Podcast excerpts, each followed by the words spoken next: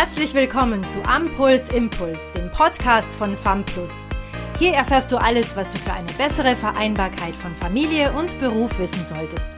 Du bekommst regelmäßig wichtige Tipps und wir holen dir immer spannende Gäste vors Mikro.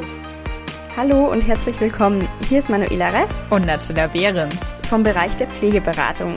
Heute geht es um das Thema Patientenverfügung und wir werden dabei auch ganz persönlich.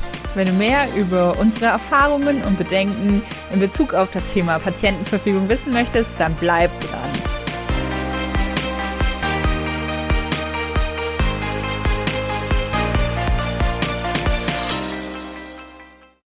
Ja, sag mal, Natilla, hast du eigentlich schon eine Patientenverfügung? Ja, ich habe eine. Voll gut. Und wie sieht's bei dir aus? Hast du eine? Nein, ich habe tatsächlich noch keine Patientenverfügung und ja, schiebt das Thema, um ehrlich zu sein, auch immer so ein bisschen vor mir her. Und woran liegt es, Manuela? Ja, gute Frage. Bei einer Patientenverfügung geht es ja darum, dass ich schriftlich festlege, wie ich medizinisch behandelt oder halt auch nicht behandelt werden möchte, wenn ich selbst nicht mehr in der Lage bin, meinen Willen zu äußern. Sprich, ich muss mich da jetzt in meinen jungen Jahren mit den Themen Tod, Krankheit auseinandersetzen und das sind einfach nicht so schöne Themen. Und äh, das schiebe ich eben gerne vor mir her. Ja, das ist ja auch verständlich. Mir ging es genauso. Als meine Mutter krank geworden ist und sich nicht mehr äußern konnte, musste ich entscheiden, wie die weitere Behandlung aussieht. Und da habe ich einfach gemerkt, wie wichtig es ist, sich im Vorfeld mit der Thematik auseinanderzusetzen, mit einer Familie zu sprechen und eine Patientenverfügung am besten auch schriftlich fixiert zu haben. Das betrifft jeden, egal ob jung oder alt, und es kann echt schnell akut werden. Ja, da hast du so recht. Man vergisst ja oft, dass einen das Thema auch in jungen Jahren und eben auch ohne Ankündigung treffen kann. Ich dachte zum Beispiel früher auch immer, dass mich sowas auch erst im Alter betrifft. Ja, damit ermöglichst du dir ja ein selbstbestimmtes Handeln, auch dann, wenn du dich selbst nicht mehr äußern kannst, weil jemand anderes in deinem Willen entscheidet. Ja, genau. Für mich persönlich ist es ja auch jetzt schon total wichtig, selbstbestimmt und verantwortungsvoll zu handeln. Und dann natürlich auch erst recht, wenn ich selbst nicht mehr dazu in der Lage bin. Ja, ich war damals, als meine Mutter krank geworden ist, so dankbar, dass wir über das Thema Krankheit, Versorgungswünsche und auch das Thema Sterben gesprochen haben.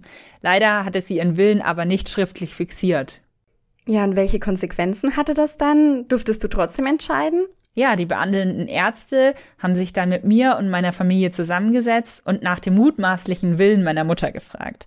Ähm, aber letztendlich mussten wir dann die Entscheidung über ihr weiteres Leben oder über den Tod fällen. Und das war irgendwie eine echt große Last für mich, weißt du. Aber ich bin so sehr dankbar, dass wir im Vorfeld über das Thema gesprochen haben, uns darüber ausgetauscht haben und es mir dann geholfen hat, eine Entscheidung zu treffen. Es wäre trotzdem aber einfacher gewesen, wenn es schriftlich fixiert gewesen wäre, weil dann wäre der Handlungsspielraum und Entscheidungsspielraum kleiner gewesen. Boah, ja, wenn du das so erzählst, wird mir jetzt gerade noch mal mehr bewusst, wie wichtig es einfach ist, eine Patientenverfügung zu haben. Aber was hält dich denn aktuell noch davon ab? Ja, das ist die Frage. Mir fällt es einfach total schwer, darüber nachzudenken, was mir wichtig ist in Bezug auf die Themen Krankheit und Tod. Ich habe da im Moment ja kaum Berührungspunkte und kann gar nicht einschätzen, ob ich jetzt wirklich möchte, dass alles medizinisch Mögliche bis zum Schluss gemacht wird oder halt nicht. Und ich weiß, ich weiß ja jetzt nicht, wie ich mich dann in der konkreten Situation fühle. Also kann da, darüber im Prinzip nur mutmaßen. Weißt du, was ich meine? Ja, deine Bedenken kann ich absolut nachvollziehen. Weil wenn alles Mögliche getan wird, kann es ja bedeuten, dass ich zum Beispiel in Pflegebedürftigkeit, also in Abhängigkeit lebe. Und das hört sich halt aus meiner heutigen Perspektive irgendwie ganz schlimm und furchtbar an. Aber vielleicht ist es in der Situation dann gar nicht so schlimm für mich. Aber das kann ich ja jetzt nicht, nicht wissen oder nicht herausfinden. Ach, ist einfach ein schwieriges Thema. Ja, verstehe ich voll und ganz. Deine Lebenssituation kann sich ja über die Jahre verändern. Wenn du 80 Jahre alt bist, verheiratet und Enkel hast, ist es vielleicht nicht so schlimm, auf Hilfe angewiesen zu sein im Vergleich dazu, wenn du jung und alleinstehend bist und deine Entscheidungen eigenständig triffst. Ja, eventuell möchte man dann seine Enkelkinder so lange wie möglich aufwachsen sehen. Ja, Stimmt. Deswegen ist es so unglaublich wichtig, dass du dich beraten lässt und den Weg nicht alleine gehst. Man kann zum Beispiel beim Hausarzt dich beraten lassen, bei Hospizvereinen oder auch bei FAMPLUS. Ja, danke. Das ist ein guter Hinweis. Das werde ich auf jeden Fall machen. Ja, und wie ging es denn dann bei dir weiter? Hast du im Anschluss dann einfach die entsprechenden Unterlagen ausgefüllt oder wie war das? Wie bist du vorgegangen? Ja, es gibt verschiedene Vordrucke, die man verwenden kann. Dazu kannst du ein zusätzliches Blatt erstellen mit persönlichen Ergänzungen und natürlich ist es wichtig, dass du den Ort, das Datum und die Unterschrift angibst und die darfst du auf keinen Fall vergessen. Ja, das klingt ja eigentlich nach einer an sich einfachen Umsetzung. Also halt, wenn man dann mal an dem Punkt angekommen ist.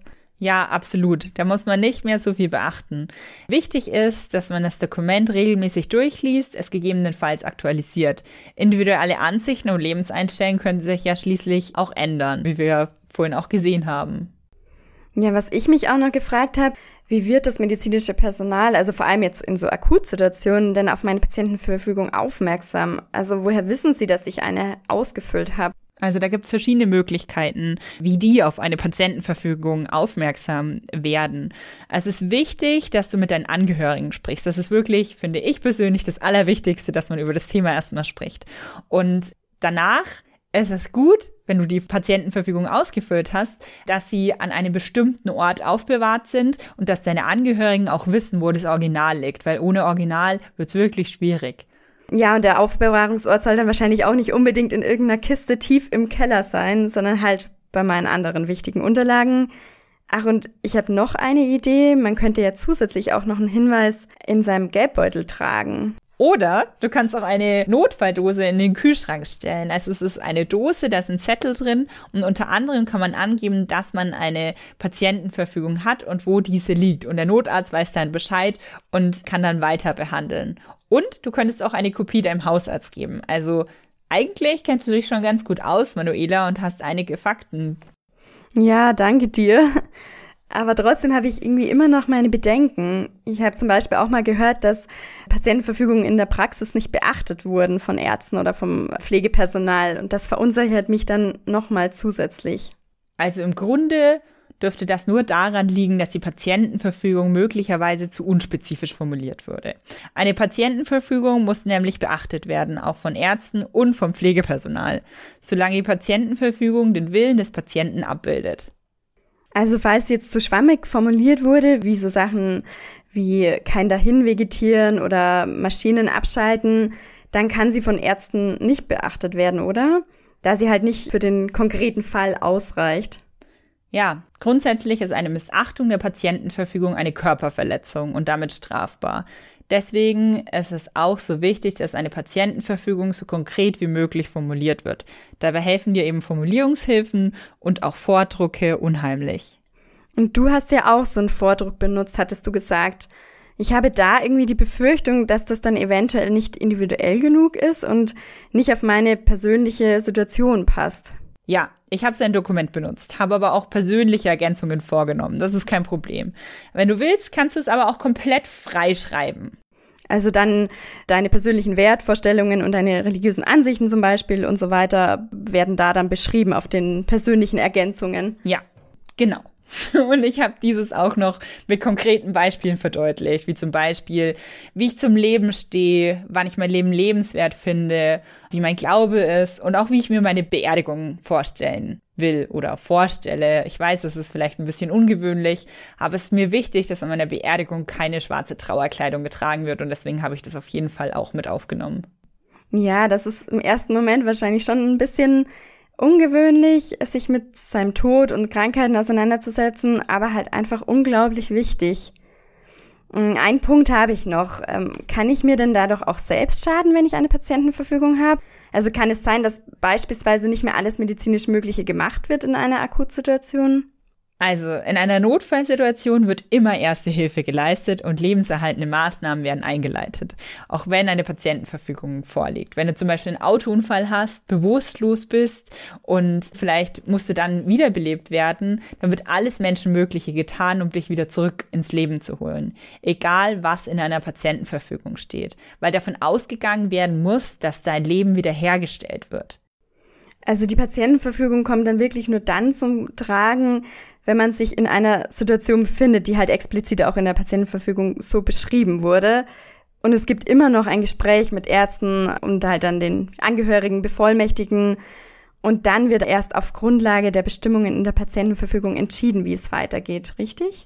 Ganz genau. Bei guter Kommunikation und sorgfältiger Erstellung einer Patientenverfügung gibt es wirklich keinen Grund zum Anlass, dass man sich selbst schaden könnte. Ja, also Manuela, ich denke, dass der wichtigste Schritt der ist, dass du dich mit dem Thema auseinandersetzt und dir darüber Gedanken machst. Und das hast du ja jetzt auf jeden Fall schon getan. Der zweite Schritt ist dann, dass du mit deinen Angehörigen drüber sprichst. Also so bleiben nämlich Krankheit und Tod kein Tabuthema, sondern man macht diese Box auf und man spricht darüber. Und im Anschluss kannst du dir deinen Willen dann festlegen und ihn schriftlich festsetzen. Es ist für deine Familie so viel einfacher, wenn sie wissen, was dein Wille in der Situation ist und dementsprechend handeln können. Ja, vielen Dank dir, Natilla, für all die wertvollen Tipps und vor allem auch für deine Offenheit und Ehrlichkeit und dass du uns einfach mitgenommen hast und einen Teil von deiner Geschichte auch hier erzählt hast. Und das hilft mir so viel weiter. Und ich werde mich jetzt auch wirklich mit meiner Familie nochmal an einen Tisch setzen und das Thema angehen und ja, hoffentlich dann auch bald meine Patientenverfügung erstellen. Sehr gerne. Danke dir auch für deine Ehrlichkeit. Du bist auf jeden Fall auf dem richtigen Weg und du hast schon mal die ersten Weichen gestellt für deine Patientenverfügung. Wir hoffen sehr, dass dir diese Episode gefallen hat und du jetzt hoch motiviert bist, dich mit deinen Vorsorgeunterlagen zu beschäftigen. Tschüss und bis zum nächsten Mal. Danke, dass du bei diesem Podcast dabei warst. Wenn du weiter am Puls bleiben möchtest, schau auch gerne mal auf unserer Homepage vorbei www.famplus.de. Wir freuen uns, dich in der nächsten Folge wieder begrüßen zu dürfen. Bis dahin wünschen wir dir alles Gute.